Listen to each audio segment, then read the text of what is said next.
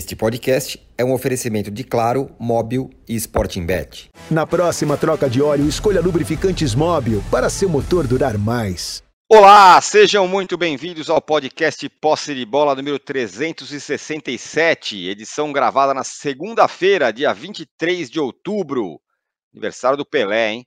Eu sou Eduardo Tironi, já estou conectado com os meus amigos Arnaldo Ribeiro, Mauro César Pereira, Juca Kifuri e hoje mais uma vez com a participação luxuosíssima de Danilo Lavieri. Rodada começou com o Botafogo distante nove pontos na liderança do brasileiro e terminou com sete. Glorioso empatou no Engenhão com o Atlético Paranaense num jogo complicado, teve paralisação, foi paralisado no sábado e finalizado só no domingo porque faltou luz no Engenhão. Já o Bragantino venceu o Fluminense por 1 a 0. E quem também aparece no retrovisor é ele mesmo, o Flamengo, que venceu o clássico contra o Vasco. O Tite já tem dois jogos e duas vitórias. Será que ainda dá? E na parte de baixo da tabela, além do Vasco, o grande derrotado da rodada foi o Santos, goleado impiedosamente pelo Inter por 7 a 1. Ironicamente, como eu falei, hoje é aniversário do Rei Pelé. Que presente, hein, para o Rei Pelé. Meu Deus, o Santos vai afundando na zona do rebaixamento. Mas quem está com vontade de ficar ali pertinho também é o Corinthians, hein? Vai deixando seu torcedor cada vez mais desconfiado, jogando muito mal, só empatou com o Lanterna América em Itaquera e graças a um gol salvador na última bola do jogo.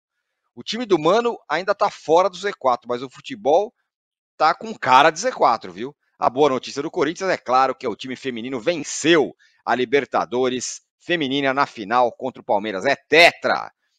E quem deu uma aliviada foi o Cruzeiro, hein? Venceu o clássico contra o Galo na Arena do Galo, com provocação e tudo.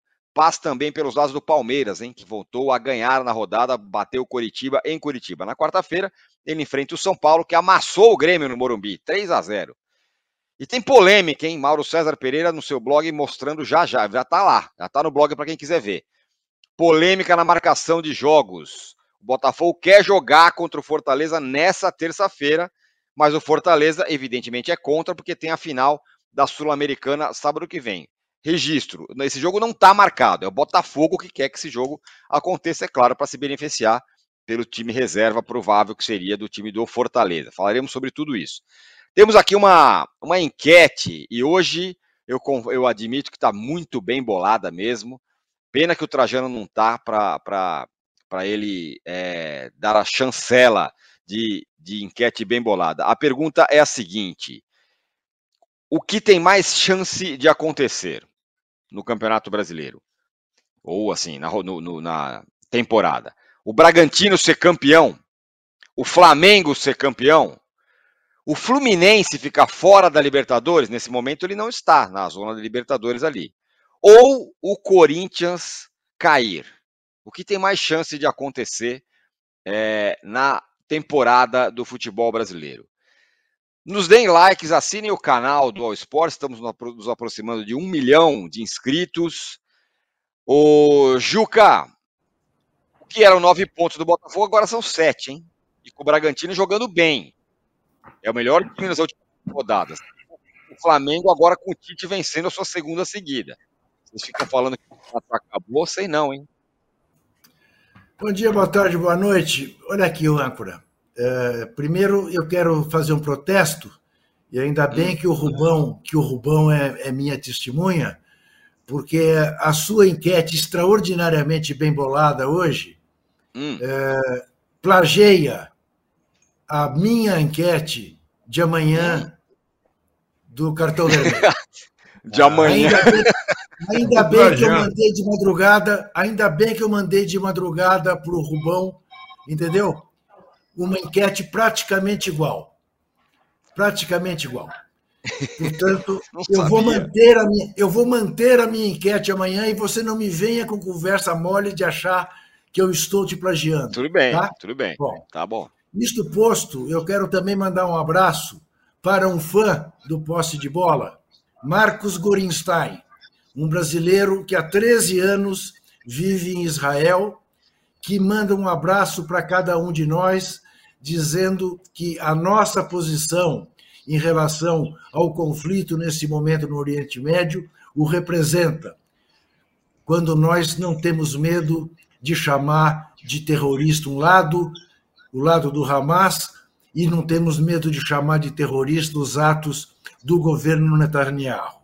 Ele é sociólogo e professor de jiu-jitsu lá em Israel e dá cursos para crianças palestinas e israelenses. É um, é um apóstolo da paz. O nosso abraço para o Marcos Gorenstein. Isto dito, isto dito, uh, eu quero deixar claro o seguinte: se eu tiver que apostar, eu continuo apostando minhas fichas no Botafogo. Mas achar que o campeonato está resolvido é uma temeridade. Não está resolvido, porque sete pontos, principalmente em relação ao Bragantino, que está jogando com absoluta tranquilidade. Ganhou ontem do Fluminense meio que com o pé nas costas. Apesar de ganhar apenas por 1 a 0 e com gol de pênalti. Mas ainda vai enfrentar o, o Botafogo em Bragança Paulista. Ou seja, nas contas do Caixinha, são quatro pontos a diferença. E o Botafogo entrou nesse modo manutenção que é muito perigoso, porque empatou pela segunda vez em casa. Ele que só ganhava no Newton Santos. Depois daquela, daquela, daquela verdadeira. Eu não, não sei nem como classificar aquilo que aconteceu no sábado à noite. É, parece mentira que ainda aconteça no futebol brasileiro uh, um, um, jogo interrompido por uh, interrupção uh, da energia elétrica quatro vezes. Um negócio de maluco, de doido. Né? Parece que tudo conspira contra o Botafogo. Tudo, certas coisas que só acontecem com o Botafogo. Mas eu diria que o campeonato está aberto. Pouco aberto, tem uma fresta mas tanto o Bragantino quanto o Flamengo podem entrar por esta fresta. Porque o Flamengo, entre outras coisas, não apenas ontem disputou um grande jogo com o Vasco, dos dois lados. Qualquer um dos dois poderia ter vencido o jogo. Eu saí ontem do jogo Flamengo e Vasco com duas convicções: que o Flamengo está no páreo, o Flamengo, além de ter jogado bem, é, e uma coisa tem a ver com a outra, é claro. A gente viu um Flamengo laborioso como a gente não via o Flamengo antes da chegada do Tite. Quer dizer, se há uma coisa que o Tite já conseguiu, foi botar vontade no time do Flamengo de disputar um clássico com a volúpia como o Flamengo disputou ontem. Então, essa é uma, uma, uma possibilidade que está aberta para o Flamengo.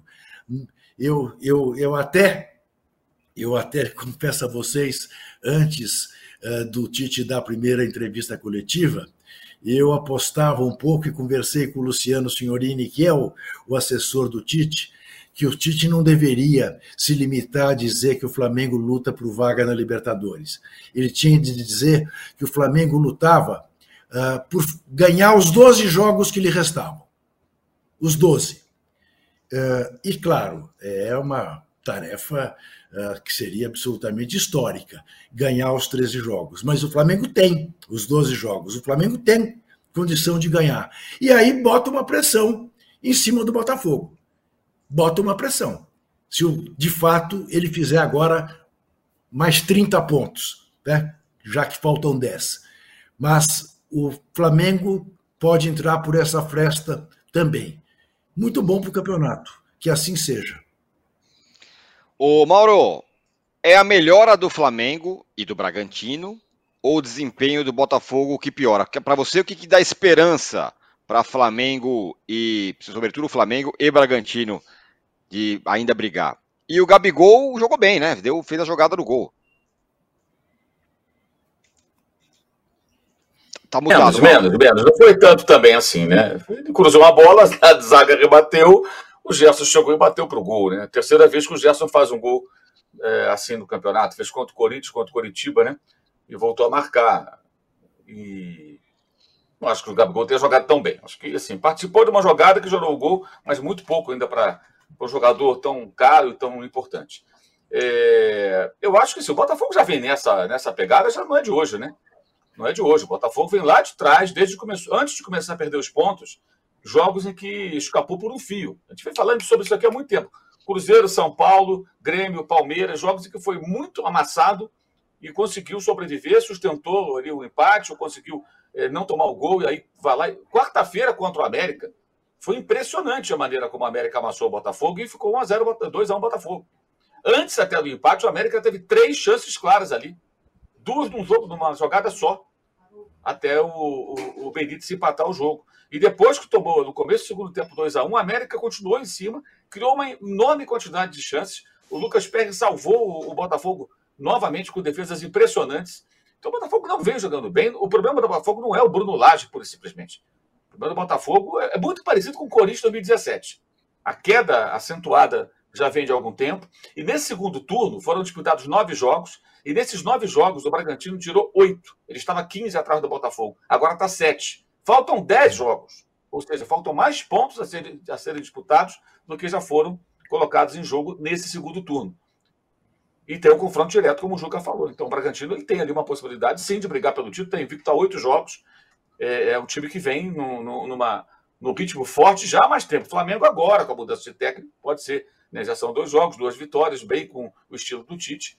Mas é o Bragantino que é o time que eu acho que está marchando ali muito determinado para tentar alcançar o Botafogo. E o Botafogo tem sido um time inconstante. E no sábado, esse episódio é, é, é, muito curioso, porque assim, de quem é a responsabilidade? A empresa de energia fala que é do Botafogo, o Botafogo fala que não é dele. Mas o estádio é o estádio onde o Botafogo manda seus jogos. Aliás, um estádio que o Botafogo não construiu, foi erguido com dinheiro público, que ninguém discute isso, e isso foi concedido para o Botafogo.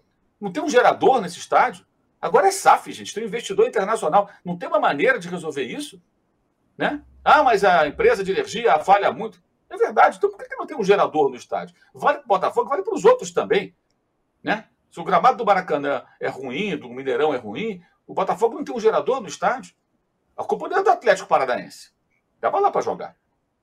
Né? E eu falei agora há pouco com o presidente do, do Fortaleza, o Marcelo Paes, e ele foi taxativo, está lá no meu blog.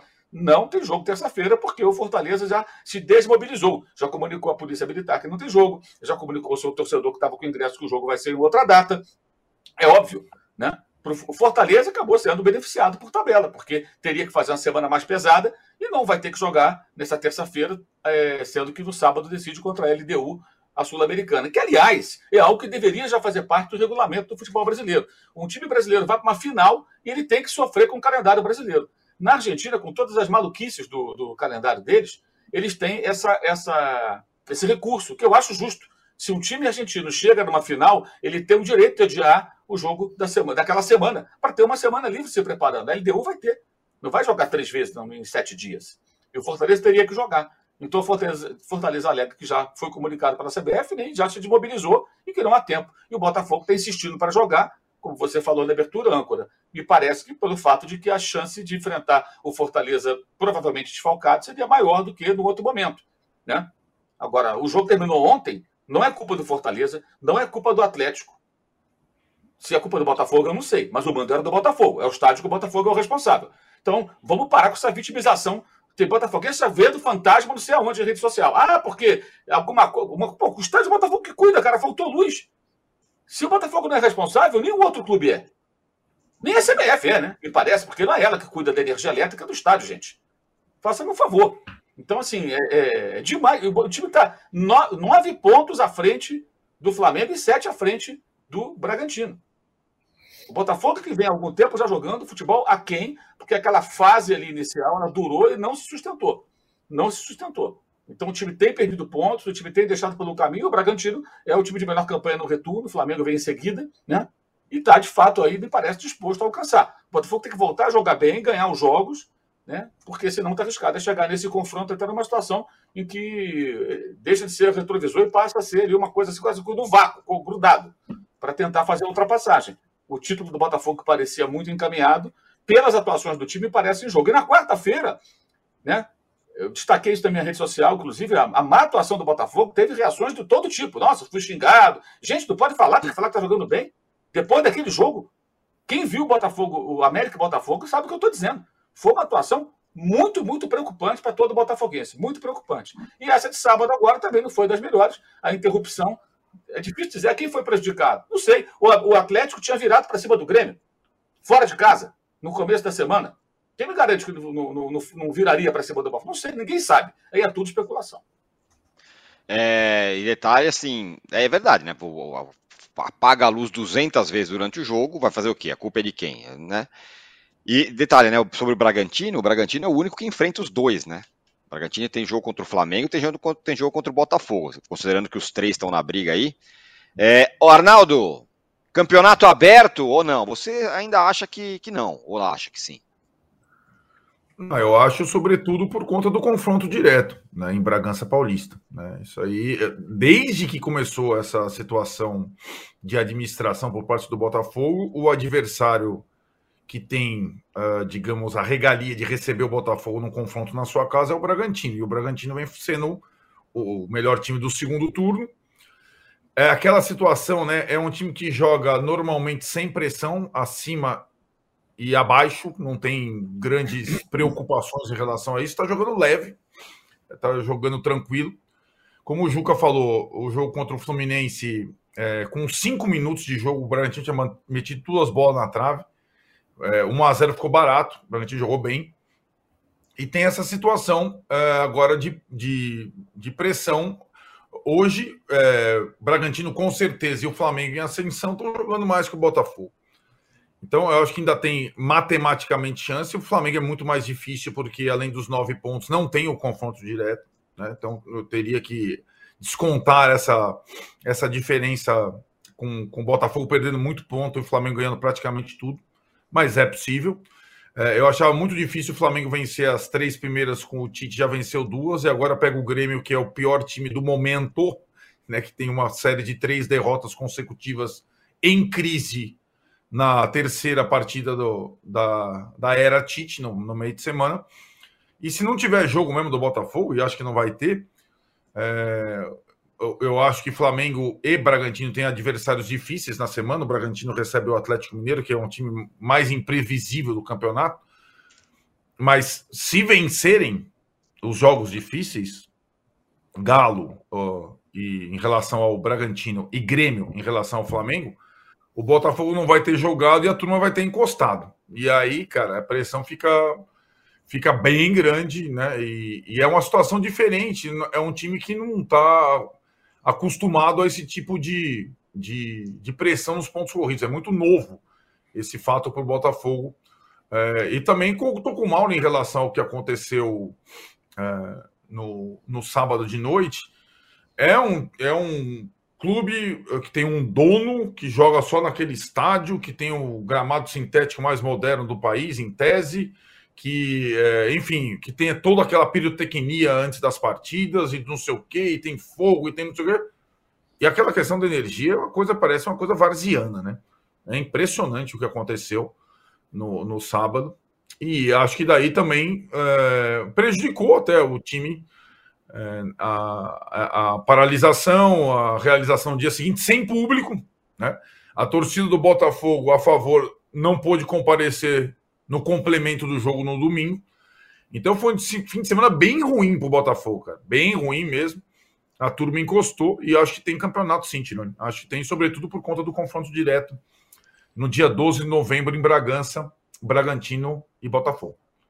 Deixa eu ah, dar apenas duas informações. Quer dizer, uma, Mauro, o Botafogo alega que tem geradores, mas que a eletricidade não chegava aos geradores. E a Light diz que se não chegava aos geradores, o problema é interno no estádio, não é dela. Que ela estava fornecendo direitinho, que não teve nenhum problema na tal subestação, como se alegou inicialmente.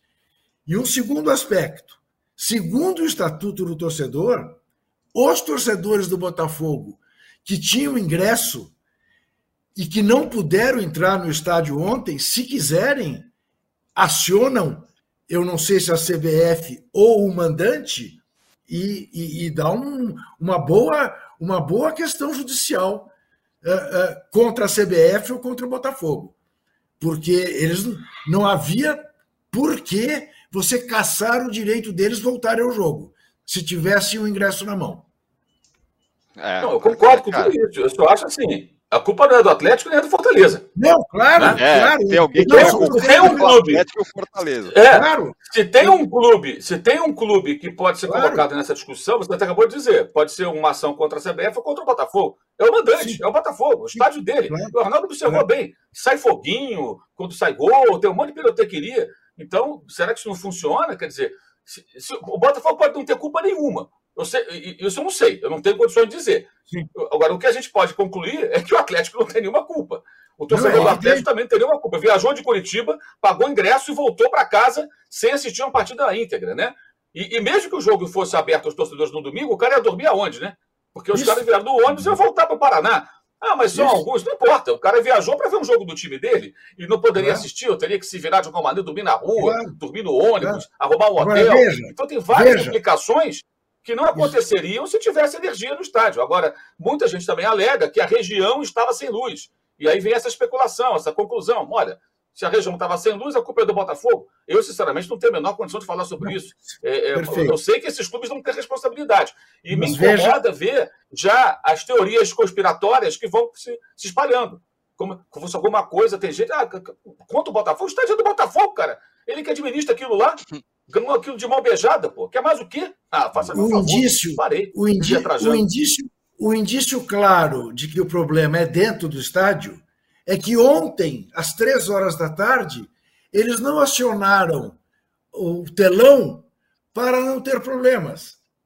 Ora, por quê? Por que não acionaram o telão? O mesmo problema tinha se dado com o VAR, desde o início do jogo. Não é? Sim. Então, parece que tem um problema dentro do estádio, não é fora. Parece. É. Não quero ser leviano, parece. Ó, aqui, ó. A Carolina Santos fala o seguinte: o Botafogo pega o Cuiabá, time chatinho, e o Palmeiras, e o Palmeiras no Allianz. Na verdade, o, o- pega o Palmeiras Não, no, Palmeiras no é Engenhão. Palmeiras Rio. pegou no Newton Santos, Rio. ganhou no ar. E o Palmeiras é pega o Bragantino e depois o Grêmio. Tem campeonato, diz a Carolina. Só um detalhe, né, Carolina? O jogo contra, o- do Botafogo é no Rio, contra, o- contra, o- contra o Palmeiras. E por falar em Palmeiras, meu caro Danilo Lavieri, o Palmeiras está ali com 47 pontos. Quando você olha a tabela, você olha o Botafogo dando uma rateada. Se o, se o Palmeiras não tivesse dando mole em algumas rodadinhas para trás, podia, a gente podia estar falando que o Palmeiras estava na briga também. O Palmeiras voltou a vencer contra o Coritiba, deu uma acalmada na situação, embora tenha uma reunião tensa hoje lá, e tem o São Paulo quarta-feira, né? Pois é, bom dia, boa tarde, boa noite. Mais uma vez um prazer participar aqui com vocês. É, o Palmeiras deu muitas rateadas, né, Tirani? Não foi uma ou outra, né? E jogou um bom tempo é, mal, muito mal. Mesmo ontem contra o Curitiba, o Palmeiras começou tomando uma pressão. É, assim, o, o time nitidamente inseguro. O Abel Ferreira mudou a formação, jogou no 3-5-2 de verdade, não com aquele 3-5-2 com o Luan mais de volante, jogou com três zagueiros mesmo. É, com, colocou a- o Kevin no banco, o Hendrick estava suspenso, enfim. E aí, Palmeiras, pelos 15 primeiros minutos ali, tomou um sufoco do Curitiba. Inclusive, tomou um gol que depois foi anulado no VAR por um impedimento, que até poderia ter sido ah, visto dentro de campo, não foi um impedimento com pouca coisa, não. Mas nesse comecinho, o Curitiba, que é o time aí virtualmente rebaixado, eh, deu uma pressão que, assim, assustou. Mas depois o Palmeiras conseguiu achar o golzinho de novo ali com bola parada. Fazia tempo que o Palmeiras não, não fazia gol de bola parada. E achou o segundo gol aos 48 ali no, no, lá nos acréscimos com o Piquerez. Então venceu. É uma vitória do alívio, mas não foi uma vitória com show de bola, com organização e tal. Não sofreu tanto, mas também é o Curitiba, que é o time que está praticamente rebaixado e que não está oferecendo tanto perigo assim. Um ou outro jogo que o Curitiba consegue assustar, mas em geral é um time que, que vai ser batido. Então, lógico, né? Você falou, ah, se o Palmeiras não tivesse rateado, o Palmeiras rateou muitos jogos aí, muitos. Mas eh, no caminho da Libertadores, enquanto poupou alguns jogadores, contra o Santos mesmo agora, depois da eliminação, o Palmeiras teve chance de sair na frente, acabou tomando a virada, e dias depois o Santos está tomando 7 a 1 do Internacional. Então, a gente vê, o Palmeiras perdeu pontos para times que pouca gente perdeu. Então, não tem mesmo é, condições, não fez por merecer estar na, na disputa do título, embora o auxiliar do Abel disse, não, é só ganhar todas que a gente está na disputa do título. A questão é ganhar todas jogando esse futebol que o Palmeiras está jogando, uh, é impossível. Não tem como a gente ver o Palmeiras ganhar todos os jogos com esse futebol. E como você bem falou, o Palmeiras tem o jogo na quarta-feira contra o São Paulo. E aí, pelo menos, essa vitória dá um alívio, dá aquela comemoração dos jogadores que eles fazem assim, ó, o sai zica, né? Que eles põem a mão da cabeça para baixo assim, tipo sai zica, porque o Palmeiras estava há um mês e pouco sem ganhar, há mais de dois meses sem fazer dois gols no mesmo jogo, estava numa fase muito ruim. Mais uma vez, não que tenha jogado bem contra o Curitiba, embora o jogo é, tenha sido no Couto Pereira. Mas o importante ontem, chega um momento que, que, que o time enfrenta que o importante era ganhar.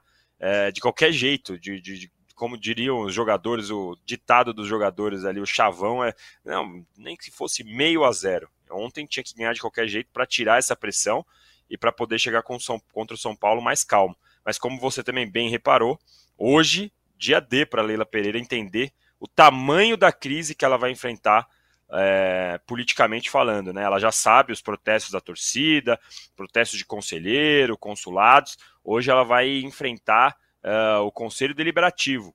A pauta não tem tanta coisa marcada, é mais entrega de mérito e tudo mais, mas vários opositores já se inscreveram para falar. E a expectativa agora é se o Palmeiras vai ser democrático, se o Palmeiras vai dar o direito à sua oposição de se pronunciar, coisa que tem tolhido ultimamente, né? Ultimamente a gente vai olhar os conselheiros que se manifestaram contra perder o benefício, os consulados foram cortados. Então a expectativa é se ela vai dar o se o conselho, o presidente do conselho vai dar o direito à oposição. E no meio disso tudo, claro, vai ter protesto. Mancha Verde já convocou, outros grupos políticos do Palmeiras convocaram também protesto na frente do estádio hoje, às 6 horas da tarde. Então vamos ver como que é, qual vai ser o tamanho dessa bronca que a Leila vai enfrentar hoje internamente lá no Palmeiras. Rapaz, e aí, Arnaldo, tem aí tem o São Paulo, quarta-feira. São Paulo ganhou bem, hein? 3 a 0 contra o Grêmio. Tudo bem, o Grêmio não tá jogando nada, né? De fato, um dos piores times nesse momento do campeonato. Mas são Paulo fez um bom jogo e o Rames, que muita gente falava que ah, esse aí não vai dar nada, ex-jogador, deu um jogo, foi um dos melhores em campo, se não o melhor. Tá mutado, tá mutado. até, Mauro. Mauro tá até, até, Mauro tá até mutado. Perdeu a voz. São Paulo no Morumbi é uma coisa, São Paulo fora do Morumbi é outra coisa. Ah, é, é, né? Tem sido assim, digamos, o ano todo. É, na verdade, né, sobre a atuação é, do sábado, foi de fato o, o esquema para é, que a seleção da Colômbia fez para brigar o Ramos como titular, igualzinho. Dorival se inspirou na seleção da Colômbia e que colocava o, o Borré e o Luiz Dias de pontas, digamos assim, e o Rames como falso centroavante. E o Dorival fez isso com o Lucas e David para colocar o, o Rames em em boas condições, ele fez um bom jogo e o São Paulo venceu bem, é, como vem fazendo na sua casa, só que fora de casa é um dos piores times do campeonato. Jogo é no Allianz Parque. É, poderia ter outra situação, né? Poderiam estar mais pressionados os dois. O São Paulo mais próximo da zona de rebaixamento e o Palmeiras ainda no jejum de vitórias. Mas as vitórias no, no final de semana deram aliviada nos dois casos, digamos assim, né?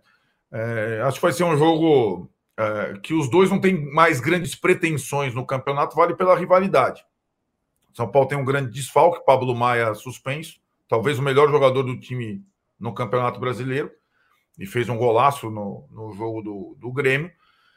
E aí vai ser uma volta ali, né? Depois do duelo dos dois na Copa do Brasil, que São Paulo eliminou o Palmeiras.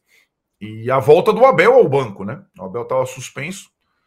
Então é aquele é, é um jogo que tem mais uh, assim a, a peculiaridade da, da dos, dos, confrontos diretos, dos últimos tão, têm sido muito acirrados que propriamente as preocupações no campeonato de um lado ou de outro.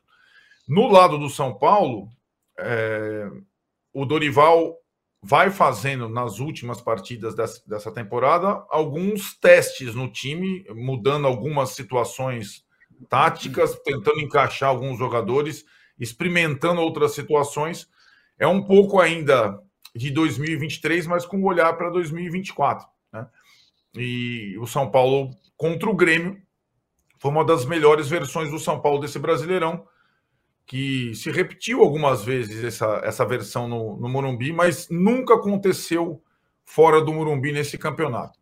As próximas duas partidas do São Paulo no campeonato são essa contra o Palmeiras no Allianz, onde costuma ser muito complicado, e mais ainda no final de semana contra o Atlético Paranaense, que vem muito bem na Arena da Baixada. Se não tivesse vencido o Grêmio, a conversa aqui seria outra. Mas como venceu o Grêmio, acho que esses dois jogos aí, o, o Dorival pode até continuar nessa sua toada de, de, de experimentos, de testes.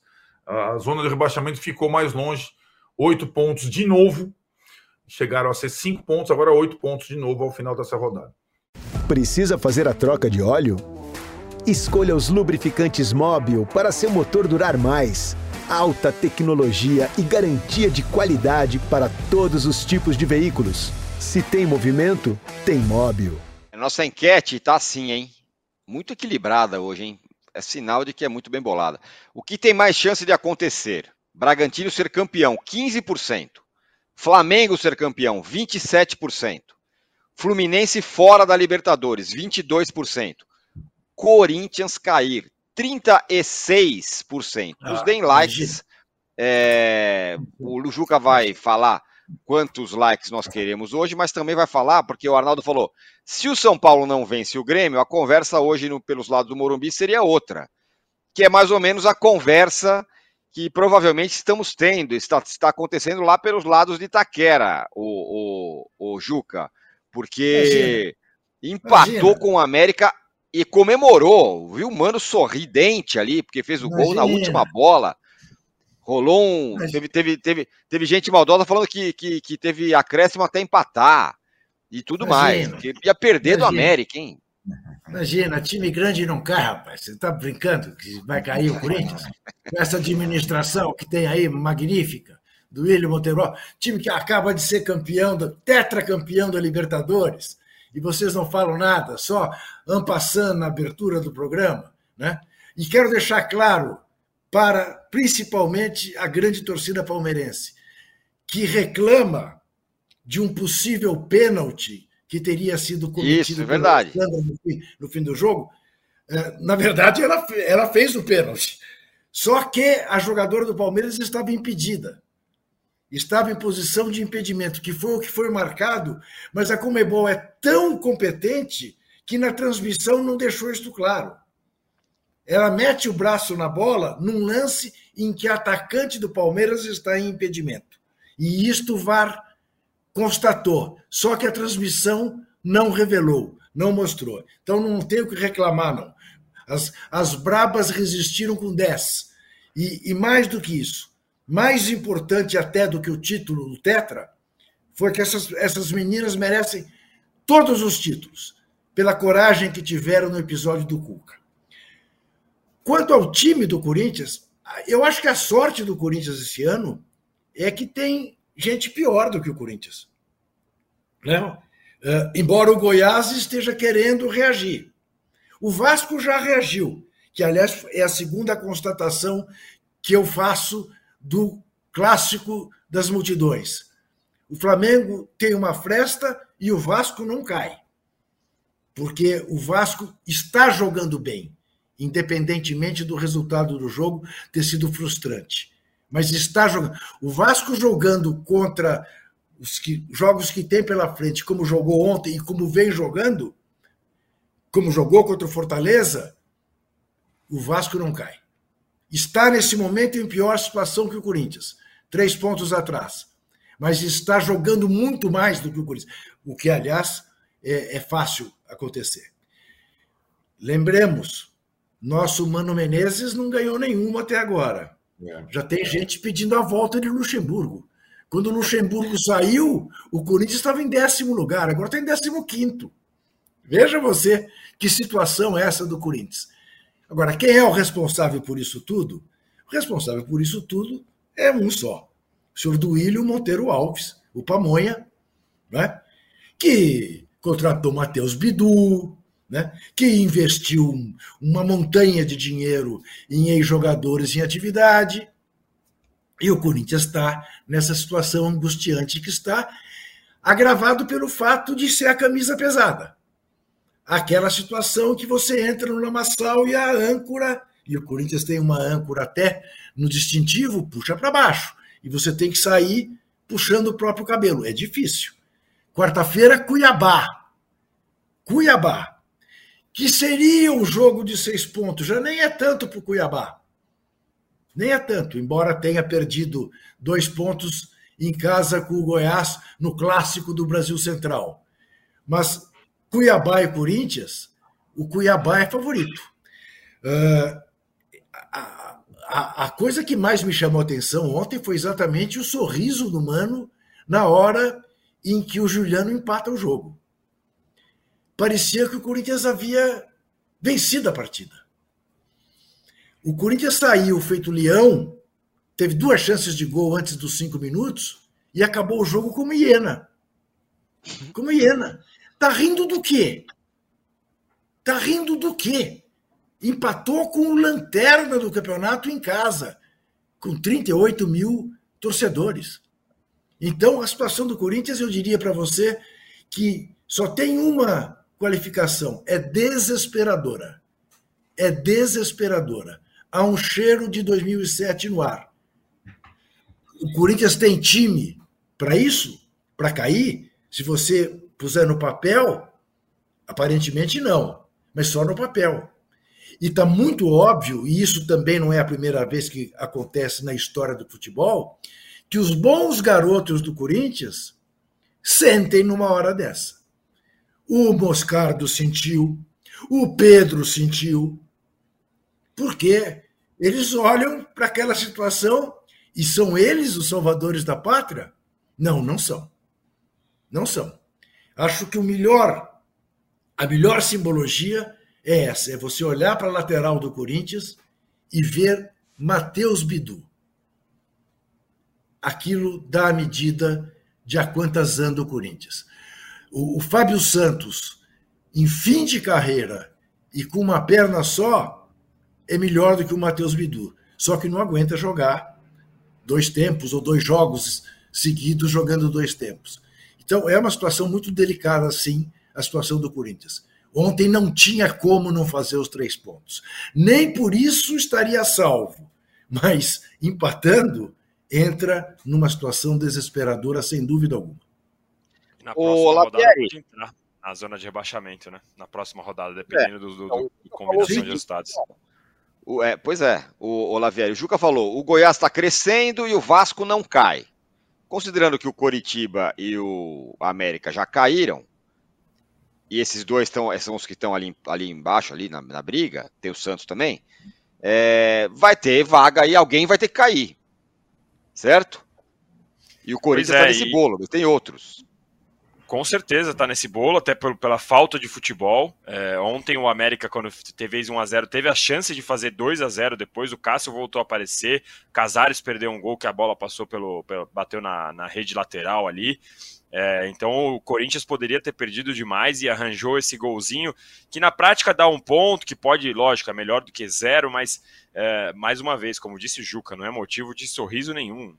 Você arrancou um ponto com o América Mineiro em casa no último segundo, com o time que já está virtualmente rebaixado. E na próxima rodada, se o Vasco vence o Inter e o Santos vence o Curitiba e o Corinthians não ganha do Cuiabá, o Corinthians já está na zona de rebaixamento sem nem precisar que o Goiás ganhe de Fluminense. Caso isso aconteça, a situação fica ainda pior. Então, mais do que é, toda essa matemática também, a gente não consegue ver o Corinthians melhorando.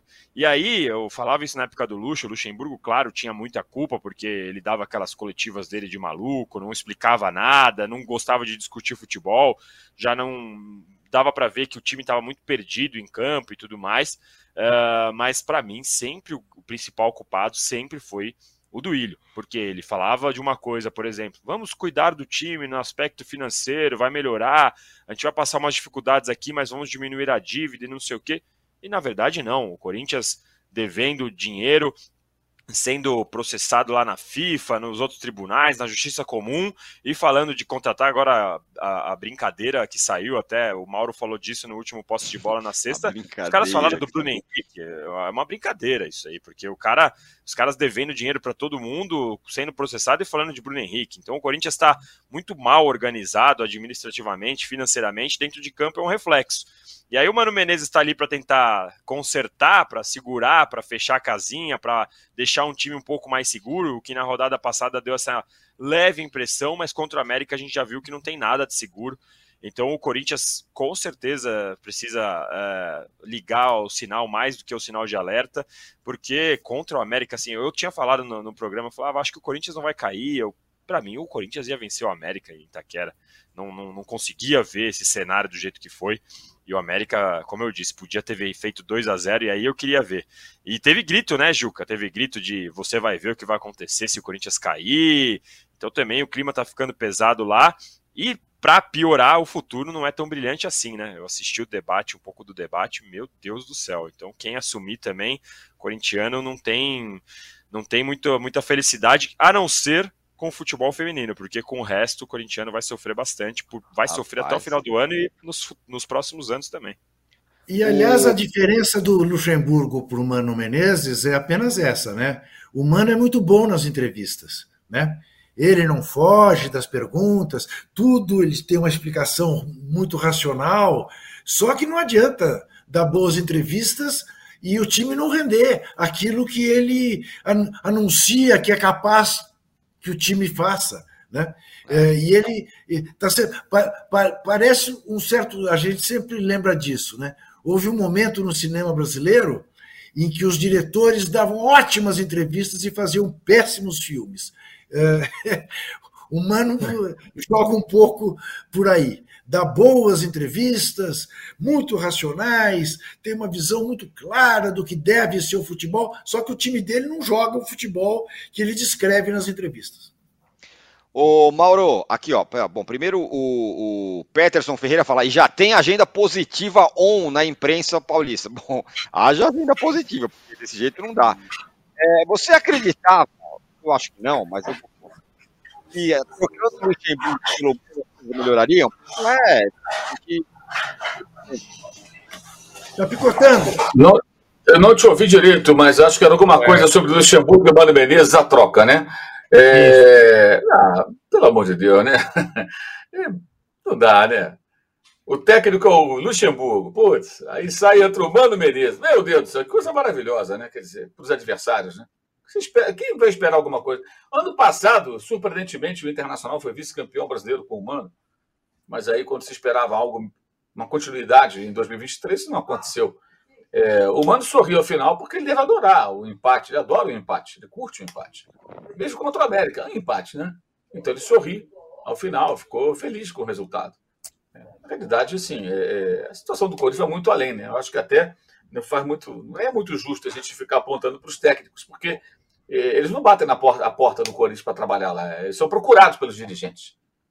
Eles procuram. Eles vão atrás do Luxemburgo, do Mano Menezes, e buscam esses profissionais que, me parece, não tem tanta coisa a acrescentar. Né? E aí você vê o retrospecto, é isso aí. Nenhuma vitória, empate comemorado contra o América, com um dos elencos que figuram ali entre os mais caros do Brasil. Né? A folha de pagamento do Corinthians não é baixa, é alta. É bem mais alta que a maioria dos times da Série A. Ainda tem aquela questão do, do número de empates excessivo, né? É, para critérios, né? O Corinthians tem menos vitórias do que Vasco e Santos, que estão lá no, no, no Z4. Então, é, já empatou 12 vezes no campeonato, só 7 vitórias. Então, são três pontos acima da zona de rebaixamento, mas é o time que menos venceu né, dessa turma aí toda é, que está disputando essa, essa situação. O jogo com Cuiabá, como o Juca falou, é muito importante. Santos e Vasco jogam no dia seguinte nas suas casas, né? Então, é, de fato, olha, é, e o, o, que o que é, não, não vejo também grande diferença entre Mano e Luxemburgo, mas não justifica ou não justificaria nada uma troca naquele momento. Essa era a minha posição. Porque no brasileiro o time tinha somado, vinha somando pontos aos trancos e barrancos, mas vinha somando. A troca faz com que comece tudo do zero. Preparo físico, é, modo de jogo. Tá? Eu acho que o Corinthians perdeu tempo. Pode ter sido uma troca fatal, errada, no momento que não tinha justificativa, não tinha uma, uma trocou porque empatou com o Fortaleza em casa pela Sul-Americana para ganhar o jogo da volta, ou porque o Tite pegou o avião para ir acertar com o Flamengo. Não tinha justificativa nenhuma, por pior que fosse o trabalho do Luxemburgo. O time não vinha mal em termos de resultado no brasileiro. A troca até agora não surtiu efeito algum, pelo contrário. E o Corinthians, com agora com modo empate, é, acionado no, no volume máximo, tem, tem uma grande pressão pela frente, de fato. É, esse jogo contra o América era vital. E mesmo que o gol tenha saído na última bola, não ter vencido foi, foi de fato uma, uma, um resultado surpreendente que coloca agora o time em, em, em estado de alerta total. Aqui, é, estão me vendo agora, estão, né? Sim, sim, sim. Voltou. O Ramon Pereira, ainda falando sobre o Botafogo, fala: Botafogo é líder do brasileiro, melhor ataque, defesa menos vazada, artilheiro é. do campeonato, maior número de vitórias. O que mais vocês querem no Botafogo? Olha, queremos jogue que bem. seja campeão. Com, que jogue com, bem. Que jogue é. bem. E o Diego Soares lembra aí da história do pênalti que teria sido para o Palmeiras no feminino. Você já falou sobre isso, beleza. É, agora, Mauro, só voltando um pouco ao, ao, clássico do Rio, porque o Rico falou, o Vasco não cai, porque o Vasco não jogou exatamente mal, né? É, não. Dessa briga contra o, contra o rebaixamento. Foi um jogo ali, teve chance também de fazer gol contra o Flamengo, não fez tal. Mas dá sinais de que é bom o Corinthians ficar de olho mesmo, porque o Vasco tá, tá na zona de rebaixamento mas não está tão mal, diferentemente do Santos. É, no retorno, o Corinthians só é melhor que o Coritiba, né? O Coritiba fez seis pontos, o Corinthians e o Goiás fizeram nove, a América também nove e nove o Cuiabá. O Vasco fez 14 pontos. O Vasco entrou na rodada como um dos times, ali o terceiro, quarto, é, de terceira ou quarta melhor campanha no segundo turno do campeonato. E olhar a classificação do segundo turno agora é bem importante, porque são nove rodadas, né? Ou seja, já chegamos aí num, na metade, chegando na metade do segundo turno. Então você já tem uma quantidade. Se você, você pega, você faz um recorte é, mais recente do que do que está acontecendo no campeonato de fato. É o caso, o Bragantino não perde a oito jogos. É o time de melhor campanha no segundo turno. Então tirou a desvantagem do Botafogo, tirou oito pontos nesses nove jogos. É muita coisa. E o Vasco também. O Vasco tem jogado bem. O que o, que o Botafoguense questionou agora, o que vocês querem mais do Botafogo? Que o time faça boas partidas, é o que se espera, né? Se você não faz bons jogos, você se arrisca, você corre o risco de perder mais pontos, e aí você corre o risco de ser ultrapassado por maior que seja a distância, a vantagem que foi construída em dado momento. E no caso específico do Vasco, o time tem feito bons jogos. O pior foi contra o São Paulo. O Vasco não jogou bem contra o São Paulo. Mas, em geral, tem feito boas partidas sim. Ontem jogou muito bem. É... Teve momentos no primeiro tempo que subiu ali a marcação, dificultou muito o Flamengo. No segundo tempo foi até mais perigoso quando saiu para o jogo. Foi um time corajoso. O Ramon Dias faz um trabalho bem interessante. É bom lembrar sempre que esse time é bem diferente do time do primeiro turno, né? Que além do Barbieri, que é um técnico pior que o Ramon Dias, vai, isso vai ficando bem claro nesse momento, né?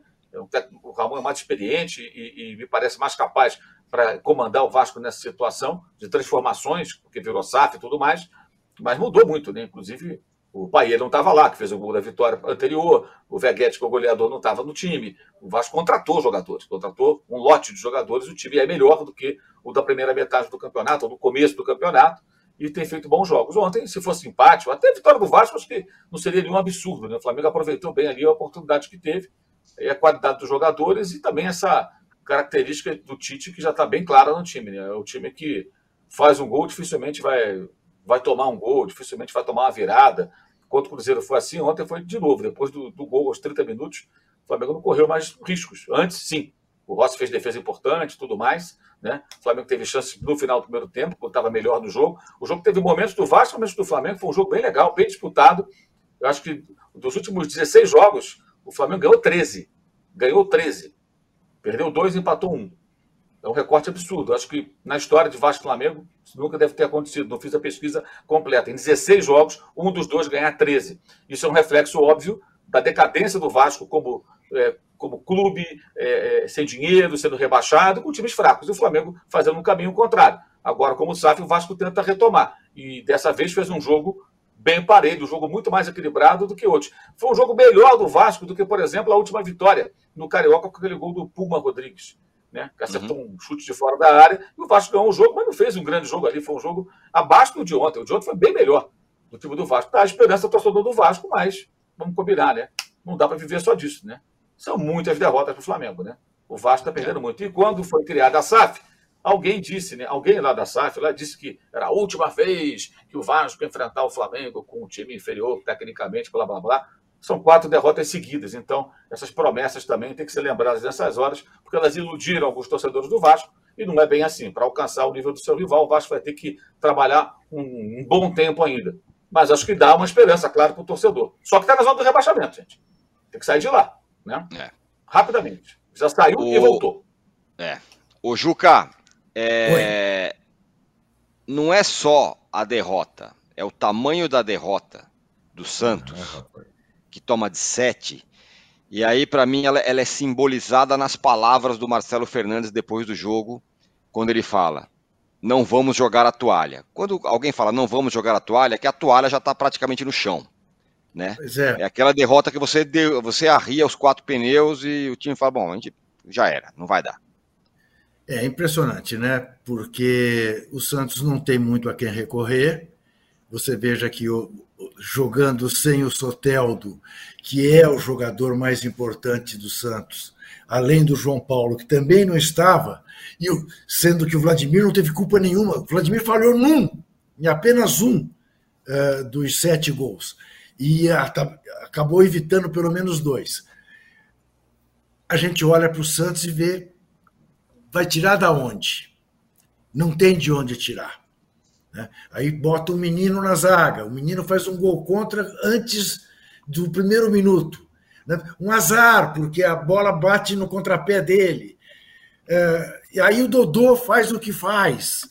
Antes do 15 minuto, 2 a 0 no Beira Rio, era a crônica de uma goleada anunciada. Eu acho que será surpreendente se o Santos conseguir evitar mais uma vez a queda. E aí tem essa ironia toda, né?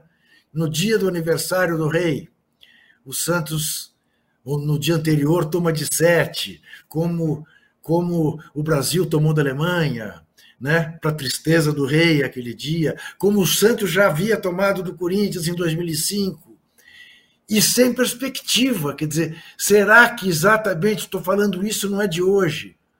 No primeiro ano em que o rei não está, o Santos vai enfim cair, vai perder esta esta esta virgindade de ser um dos três grandes que jamais caíram ao lado de Flamengo e São Paulo, é, ao que tudo indica, cairá é muito pouco provável que o Santos consiga escapar. Só um milagre.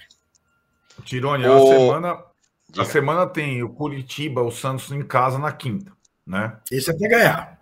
E o clássico, o Corinthians como visitante no domingo. Esse é para perder. A, acho que a semana define o, o futuro do Santos, né? É, nesse campeonato. Porque Santos e Corinthians, cara, do jeito que os dois estão, é um ou outro.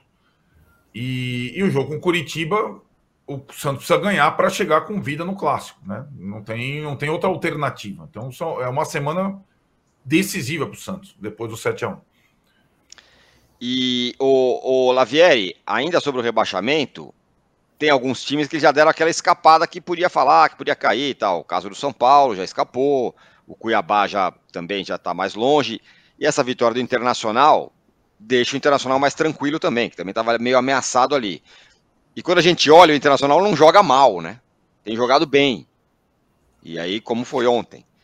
E aí vai lá o Cruzeiro e ganha, ganha do Galo o clássico foi... na arena do, do Galo. Foi.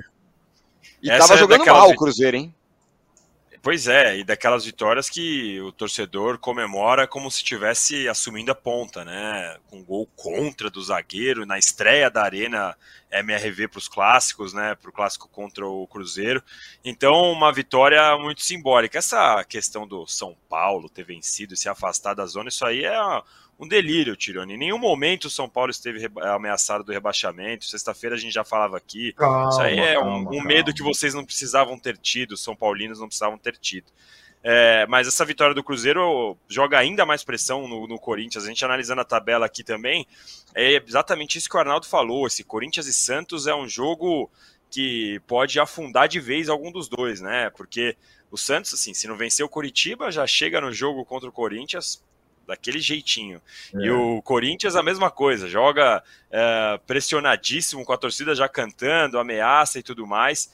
Então, é, é uma zona de rebaixamento que a gente falava na, na sexta-feira, né? Pô, tá muito mais animado do que tá a parte de cima da tabela e agora a gente já tá olhando a parte de baixo já com um pouco mais de clareza para analisar aqui, ver que Goiás ainda, o Vasco está reagindo, mas essa, essa, essa falta dos pontos contra o Flamengo acaba pesando. E à medida que lá em cima a gente já olha já consegue definir que o Bragantino e o Flamengo olhe lá, né? Então o campeonato está ficando um pouco mais. Uh, um pouco menos confuso na parte de baixo. A vitória do Bahia também foi importante, né? A gente não, não falou também da, dessa vitória que também fez o Bahia subir bastante. E o Santos é uma loucura, né? Porque o Santos ganhou do, do Bahia, do Palmeiras e do Vasco na sequência. E aí toma sete do Internacional, perde do Bragantino. Então a gente fica aqui parecendo maluco. Não, o Santos agora tá melhorando, tá? Olha, olha, três vitórias seguidas e tal, melhorou, jogou bem contra o Vasco dentro de casa, segurou o Palmeiras. E agora 7 a 1 eu fiquei, cada gol que saiu, eu falei, não é possível, 7 a 1 Luiz Adriano entrou com vontade de fazer o dele também, é um negócio realmente difícil. E Marcelo Fernandes achava que ia ser a tábua de salvação do Santos já não sei mais, viu, âncora? É, pois é. O, o, você falou sobre. O Mauro, né? Falou sobre. É importante olhar a classificação do retorno nesse momento. E sabe quem é o terceiro colocado do retorno? É o Bahia. É o Bahia do Rogério Ceni, que começou meio mal, perdeu aquele jogo em casa para o Santos, falou, ih, agora, não sei quem, bicou é. para baixo. Depois ganhou, ganhou, ganhou, já é o terceiro colocado. E ali desse, dessa turma lá de baixo, quem está ali também é o Vasco, que tem a sexta melhor campanha, é, Mauro. É, exato, né? Eu acho assim, essa reação do Bahia, eu acho que era mais ou menos esperada, né? O Renato Bahia fazia um trabalho muito ruim desde o começo da temporada, né? O Rogério está conseguindo é, os resultados, o Bahia rendendo mais, né? É, o Bahia e o Vasco são dois times, né, do bloco ali do, do luta contra o rebaixamento que reagiram, que melhoraram, né? Que estão jogando melhor, que estão conseguindo pontuar porque têm jogado melhor, é, na contramão dos demais, né? Agora, o Santos vai pegar o Coritiba, né? Isso. Então, pelo menos tem uma, uma certa é. dose de sorte, né? Pegar o Coritiba hoje uhum. é um presente, né? Para qualquer um. Olha, o negócio está feio. Ah, tem um Coritiba aqui. Então, opa, então é uma chance maior de você é, se reabilitar, né? Porque na, na classificação, o, o 7x1 tem um impacto, evidentemente, absurdo, mas deverá ter, né? Mas o time está numa situação que não é tão ruim assim para escapar do rebaixamento, especialmente na comparação com o América e o Coritiba, que são os piores.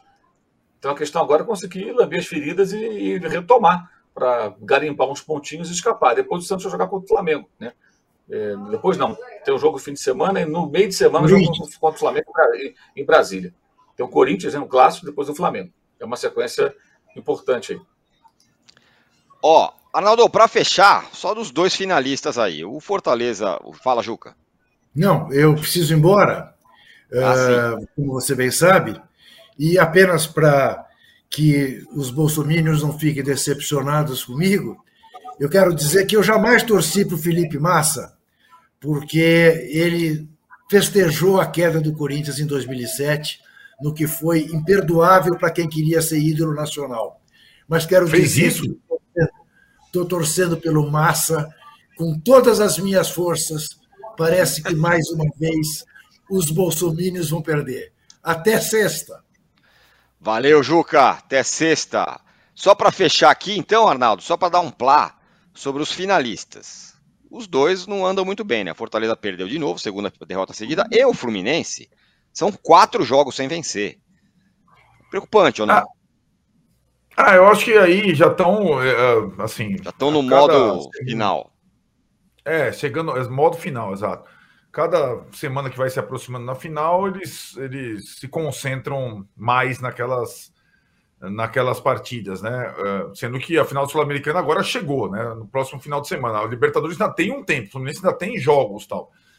Eu, o Fluminense é aquilo, Tironi, eu acho que ele tem é, alguns momentos é, sensacionais na temporada, sobretudo no Maracanã. Fora de casa, perdeu para o Bragantino, mais ou menos como vem acontecendo no, no Campeonato Brasileiro.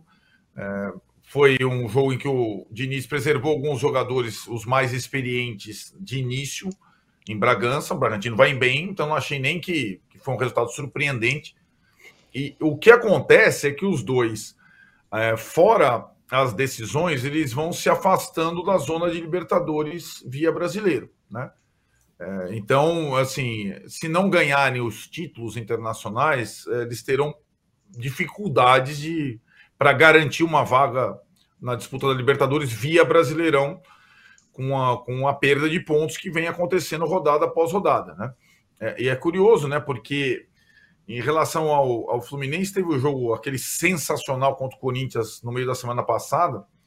É, mas dessa vez, por exemplo, o Marcelo, que foi uma, um jogador monstruoso naquele jogo, não jogou contra o Bragantino, por exemplo.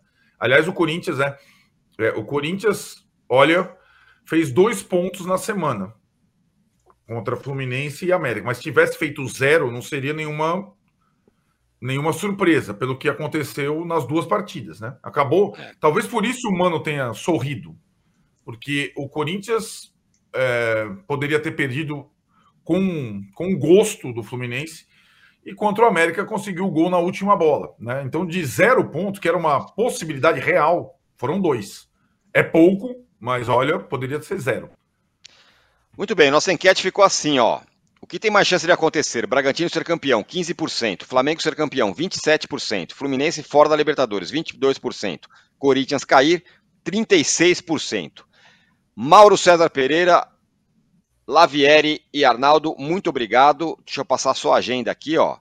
Agora às 11 horas tem o de primeira com o PVC, às, 8, às 18 horas eu volto no fim de papo e às 19h45 19 tem a estreia do NBB no UOL, hein?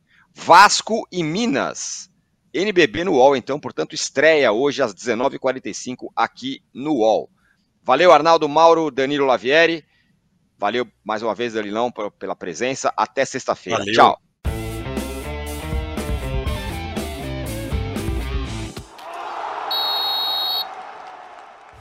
O Posse de Bola tem pauta e edição de Arnaldo Ribeiro e Eduardo Tironi. Produção e coordenação de Rubens Lisboa. A distribuição é de Rafael Bellatini. O editor do All Sport, o Thiago Biasoli Moller. Editor assistente do All Sport, Patrick Mesquita. A operação de ao vivo é de Paulo Camilo e Fernando Moretti. Coordenação de operações de Danilo Esperandio. Motion Design de Felipe Dias Pereira. Direção de arte de Daniel Neri e Gisele Pungan.